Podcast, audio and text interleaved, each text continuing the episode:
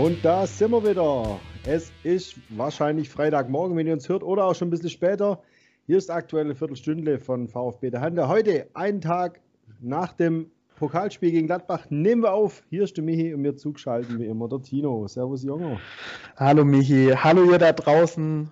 Aktuelle Viertelstunde. Wir sind wieder da. Und äh, wir gucken erstmal ein bisschen auf das Sportliche, bevor wir in unsere Daily Soap einsteigen. Ja, du hast gesagt, ein Tag nach dem Pokal aus gegen Gladbach. Ich konnte zwar ganz gut schlafen, es ist trotzdem ein bisschen nervig gewesen, dass wir da gestern irgendwie da rausgegangen sind. Ja, äh einerseits denke ich sogar auf lange Sicht ähm, ist vielleicht sogar besser, ja, dann kann man sich jetzt einfach darauf konzentrieren, die letzten drei, vier Siege zu holen. Dann ist die Klassen halt geschafft. Nicht, dass man aus Versehen doch noch ins Pokalfinale kommt, wo man dann eh nicht hin darf. Und zum anderen nicht, dass man aus Versehen das Ding noch gewinnt und nächste Europa League spielen muss. Und was das so äh, bedeuten kann für jüngere Mannschaften, hat man ja zum Beispiel bei Köln gesehen vor ein paar Jahren. Also auf Europa League kann ich tatsächlich verzichten. Aber ja, es war ärgerlich. Vor allem das Spiel startet so gut ähm, mit einem frühen 1-0 und dann denke ich, ja, das läuft und dann ja, war es halt scheiße hinten raus. Und meiner Meinung nach, so sehr ich ihn mag, aber gestern fand ich, hat sich unser Trainer mal komplett vercoacht und die Niederlage geht zu einem großen Teil auf seine Kappe. Kann ich gleich ja. gerne ausführen, warum. Ja, äh, du sagst es. Also ähm, für mich quasi, ja, stellt sich natürlich ja auch die Frage, muss man vielleicht ab dem Viertelfinale beziehungsweise oder Achtelfinale war es ja dann, muss man da die Nummer 2 unbedingt spielen lassen. Im Prinzip, Bretlo macht ja dann den Fehler. Ähm, das passiert, ganz klar. Aber macht es vielleicht dann nicht Sinn, bei so einem guten Gegner wie Gladbach dann irgendwie auch den, gut, den besseren Torhüter quasi spielen zu lassen? Wahrscheinlich fing es damit an, was du auch ja. meinst mit vercoachen. Absolut. Ähm, vor allem, weil Kobel zurzeit ja wirklich sehr gut drauf ist. Die letzten Wochen ist ja wirklich bockstark. Und zum anderen hat man das gleiche letzte Saison schon mal. Da ist man in Leverkusen rausgeflogen, wo man nicht unbedingt rausfliegen müssen und da hat der Bredlo auch einen Bock geschossen. Ja, weißt, ähnliches das, Ding. Das zweite Mal hintereinander ist natürlich schon. Äh, ja, ähnliches Ding. Ähm, auf der anderen Seite muss man sagen, Bretlo hat auch echt irgendwie zwei, drei richtig gute Paraden gehabt. Also an ihm lag es nicht. Es lag dann im Endeffekt wahrscheinlich die Durchschlagskraft hat dann im Endeffekt ein bisschen gefehlt und äh, ja, die Einwechslungen waren, glaube ich, dann auch nicht so ganz glücklich. Ja, das wäre genau das, was nächstes, was ich meinte. Also ich finde, wir sind mit jeder, mit jedem Wechsel sind wir harmloser geworden, anstatt gefährlicher. Dann nimmst du einen Sosa noch raus, nimmst einen Silas noch raus. Also kurz vor Schluss brauchst du ja immer von Schonen dann reden, ob der die 10 Minuten mehr oder weniger spielt. Und es kommt halt, also zuerst mal spielten wieder die Davi, äh, den siehst du halt überhaupt nicht, bis auf sein Abseitstor. Da muss er einfach aufpassen, finde ich, mit seiner Erfahrung. Er ist ja so ein Unterschiedsspieler, hat so viel Erfahrung, da muss er das sehen. Zum einen, da, und dann, klar, muss, wenn der raus muss, nach der Halbzeit kann er schon wieder mehr, das ist der erste wieder, dann bringst Philipp Förster. Und so langsam geht mir da echt die Hutschnur hoch, weil ich, wer sieht denn irgendwas in dem? Was kann der denn? Der ist, der ist nicht besonders schnell, er ist nicht besonders technisch stark, er ist nicht besonders kopfballstark, er hat keinen besonderen Torjäger, der hat nichts Besonderes. Warum spielt er immer? Du, der ARD-Kommentator, der fand ihn ganz gut. Der, der Kai Dittmann von Sky auch? Äh, von Sky, ja, genau. Also, naja.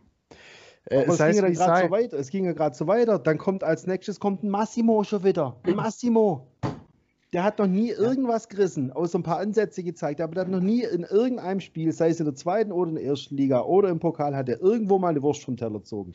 Es ist immer mehr wie ein, zwei gefährliche Sprints, kommt dann dabei raus. Klimowitz hat auch gar nicht gesehen. Also ich weiß nicht. So, ich glaube, ich glaub, jetzt muss ich dich heute mal unterbrechen, bevor wir hier eine Viertelstunde lang äh, nur über äh, das Gladbach-Spiel reden. Wir haben andere Themen auch noch, die auch sehr wichtig sind. Im Endeffekt steht ein Pokal aus gegen Gladbach. Damit kann man leben als äh, junger VfB die Art und Weise war dann vielleicht ein bisschen über, über was man sich dann hinterher aufregen kann, aber du hast es schon gesagt, im Endeffekt ist es vielleicht für die Saison ganz gut und vielleicht auch für die nächste Saison, dass es da nicht dann doch irgendein Pokalfinale oder ein Euroleague irgendwas gibt. Ja, absolut. Mir geht es bloß darum, das heißt immer, die junge Mannschaft, die muss sich entwickeln und dazulernen. Mhm. Das gilt aber auch für den Trainer. Weil in der Bundesliga würde er vielleicht genauso wechseln und dann ärgert uns es noch mehr wie im Pokalspiel. Ich gebe dir recht, das war als Pokalspiel, alles in Ordnung. Aber er wechselt in der Bundesliga oft genauso, die gleichen Pappnasen ein. Und das ist das Problem. Da muss jetzt auch mal dazulernen, finde ich. Punkt. Ja, aber auf der anderen Seite muss man halt auch sagen, große Kritik gab es die letzten Jahre halt auch immer da, dass man junge Menschen nicht ins Spiel gebracht hat und die keine Entwicklungschance hatten und wie auch immer. Und, und genau das sehe ich halt in Massimo und auch in Klimowitz. Ähm, die kriegen jetzt halt die Minuten, die sie vielleicht bei einem anderen Trainer nicht haben. Und auch das wird denen gut tun. Die sind noch in einer ganz, ganz frühen Phase ihrer Entwicklung. Und klar, du hast nie die Garantie, ob es von, von jetzt auf nachher ein Schnackler tut, aber guck dir allein Silas an, der, wie der letztes Jahr gekickt hat und wie er jetzt kickt. Also, ja, aber du kannst auch nicht Silas auch, mit Massimo vergleichen. Ja, aber Gonzales irgendwie ähnlich. Da, der, auf den hat auch kein Mensch mehr irgendwie was äh, geschworen. Ja, äh, aber ich denke trotzdem, ja, das, das, trifft auch vielleicht auf den Klimowitz zu, aber auf den Massimo und auf den Förster und die Davi trifft das Argument halt eigentlich nicht zu. Aber okay, das stimmt, das stimmt. sei es wie sei. Gehen wir weiter. Ja, äh, das nächste Brudelthema quasi. Heute sind wir schwäbischer denn je. Die Mercedesstraße hat mal wieder eine neue Folge aufgenommen, beziehungsweise die ganze Woche äh, hakelt eigentlich jeden Tag irgendeine andere neue Nachricht rein. Es fing an mit dem Rückzug von Thomas Hitzelsberger, was äh, ja, Präsidentschaftskandidatur anbelangt. Jetzt stellt sich natürlich die große Frage, ist es jetzt ein Rückzug ist es ein Schritt nach vorne oder ist das Ding eher taktischer Natur geprägt? Mein erster Gedanke war dazu nur einfach zu wenig, zu spät. Ja, ähm, man munkelt ja so ein bisschen, ne, dass er, wenn Hitz dann schon zurücktritt, dass er wenigstens was anderes intern schon weiß, nämlich das, dass Klaus Vogt nicht zugelassen wird und deswegen kann er auch entspannt äh, dann zuschauen. Aber ist es dann irgendwie ehrlich? Das ist immer die große Frage. Also er hat wirklich in diesem Interview auch oder in diesem Video sehr ehrlich gewirkt, aber ähm, das ist halt auch irgendwie leider seine Art. Ja, da kann man schnell so alles zu glauben, ja. Genau, und äh, dann hat sich dazu ja auch noch ein Herr Riedmüller, der altbekannte Gegenkandidat, äh, auch noch mit einem offenen Brief zu Wort gemeldet hat so ein bisschen aufgerufen dazu, Thomas Hitzelsberger, dass, dass er jetzt auch Klaus Vogts Kandidatur unterstützen soll. Also ich fand den Brief sehr gut, weil er natürlich die Mitglieder dadurch stärkt oder beziehungsweise sagt, pass mal auf, Klaus Vogt wurde letztes Jahr von den Mitgliedern gewählt und, und das ist ja die große Aussage von der Demokratie, die in einem Verein herrscht. Die Mitglieder haben damals Klaus Vogt entschieden, ihn jetzt zu einer Wahl nicht zuzulassen. Das ist ja quasi das ist ja eine Farce. Also da, da wird ja die Stimme der Mitglieder, das wird ja gestrichen. Also wer ist auch dieser Vereinsbeirat, um, um sowas dann quasi wieder ad acta zu legen? Ja, also vor allem, wenn dann Klaus Vogt, er, er wird ja nicht gewählt in diesem Sinne dann nochmal, sondern er wird erstmal zu einer Wahl zugelassen und die Mitglieder dürfen wieder entscheiden.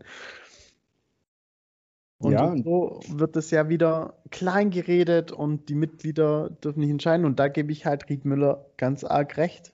Und dass er auch vielleicht dann Hitzelsberger den Rat gibt, Junge, stell dich hinter den Präsidenten oder hinter Klaus Vogt erstmal nicht als Präsident danach, sondern vielleicht erstmal zu seiner Kandidatur. Das wäre ja mal ein richtiges Manöver. Ja, was er aber niemals machen kann, weil sonst macht er sich ja selber komplett unglaubwürdig. Genau. Kann, also, er, natürlich, kann er natürlich nie bringen. Ähm, ist echt schwierig. Das ganze Ding, auch die Mitglieder entscheiden lassen, ja, auf welcher Grundlage. Auf, aus Sympathiegründen für einen Vogt abzustimmen, ist natürlich auch nicht richtig. Und wenn die jetzt tatsächlich einen Vogt nicht zulassen, dann können sie es meiner Meinung nach nur machen, wenn sie wirklich ganz klare und auch wirklich belegbare Beweise anführen, warum er nicht tragbar ist. Und die hat man bis jetzt nicht gesehen. Es waren bis jetzt immer Anschuldigungen da, aber noch nichts Belegbares. Genau. Wenn, dann müssen sie es irgendwie belegen, damit es plausibel ist. Aber das ist natürlich genauso, wenn die sagen, der ist uns unsympathisch, ist für mich das genauso viel wert, wie wenn die Mitglieder sagen, der ist mir sympathisch. Das bringt mir alles nichts. Man muss da wirklich mal Belegbares auf den Tisch legen und das fehlt bisher nach wie vor. So, und Stand jetzt ist Klaus Vogt für mich, Sympathie mal hin oder her, derjenige, der den Laden da aufmischt. Eigentlich genau das, was wir wollten. Das wäre jetzt mein Argument, zu sagen, den wähle ich. Weil irgendwie hat man so richtig so das Gefühl, da scheißen sich ein paar gerade richtig in die Hose, weil da jemand irgendwelche Schubladen aufzieht und mal ein Steinchen hochhebt und da so ein paar ja, unschöne Sachen vielleicht dann ans Tageslicht kommen. Das ist so mein Gefühl. Das ist nur ein Gefühl. Das ist ja, gar keine, gar keine äh, Wert oder irgendwie, ja, wie soll ich sagen? keine Wertung. Es ist ein Gefühl, mehr, mehr ist es nicht. Ähm, ja, geht bestimmt nächste Woche in die nächste Runde. Lasst euch überraschen. Ähm, wir probieren es natürlich immer für euch ein bisschen aufzuklären, aber im Endeffekt entscheidet ihr, wenn ihr Mitglieder seid, irgendwann mal, wenn es denn zu einer Mitgliederversammlung denn kommt. So, ähm, die Zeit rennt uns davon. Natürlich steht auch über allem mal wieder der Datenskandal und da hat jetzt ja, das Land Baden-Württemberg das Ganze in ein Bußgeldverfahren umgewandelt. Hoppla hopp.